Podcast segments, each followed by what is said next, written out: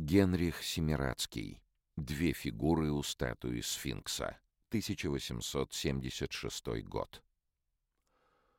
Живописец польского происхождения Генрих Семирадский начинает учиться в Петербургской академии художеств в 1864 году, а в 70-м представляет на конкурс картину «Доверие Александра Македонского врачу Филиппу», которая приносит ему большую золотую медаль и право на пенсионерскую поездку.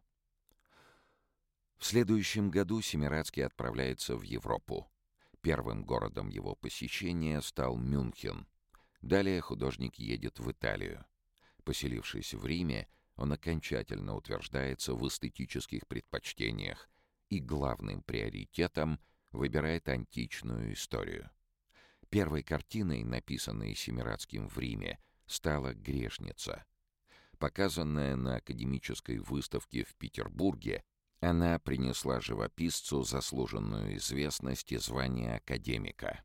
Тогда же художник работал над масштабным полотном «Светочей христианства» «Факелы Нерона», которое с успехом было экспонировано в Риме, Мюнхене и Вене еще до академической выставки, что противоречило правилам.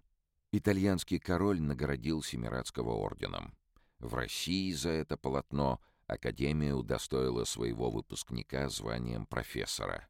Императорский двор планировал приобрести светочи христианства, но из-за назначенной автором высокой цены и вмешательства Ивана Крамского сделка не состоялась.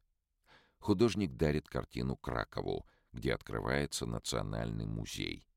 Композиция этюда для светочей христианства под названием «Две фигуры у статуи сфинкса» довольно точно повторена в окончательном варианте полотна. Этот этюд демонстрирует лучшие стороны художника. Превосходный рисунок, элегантное колористическое решение, декоративность всей композиции, знание человеческой анатомии.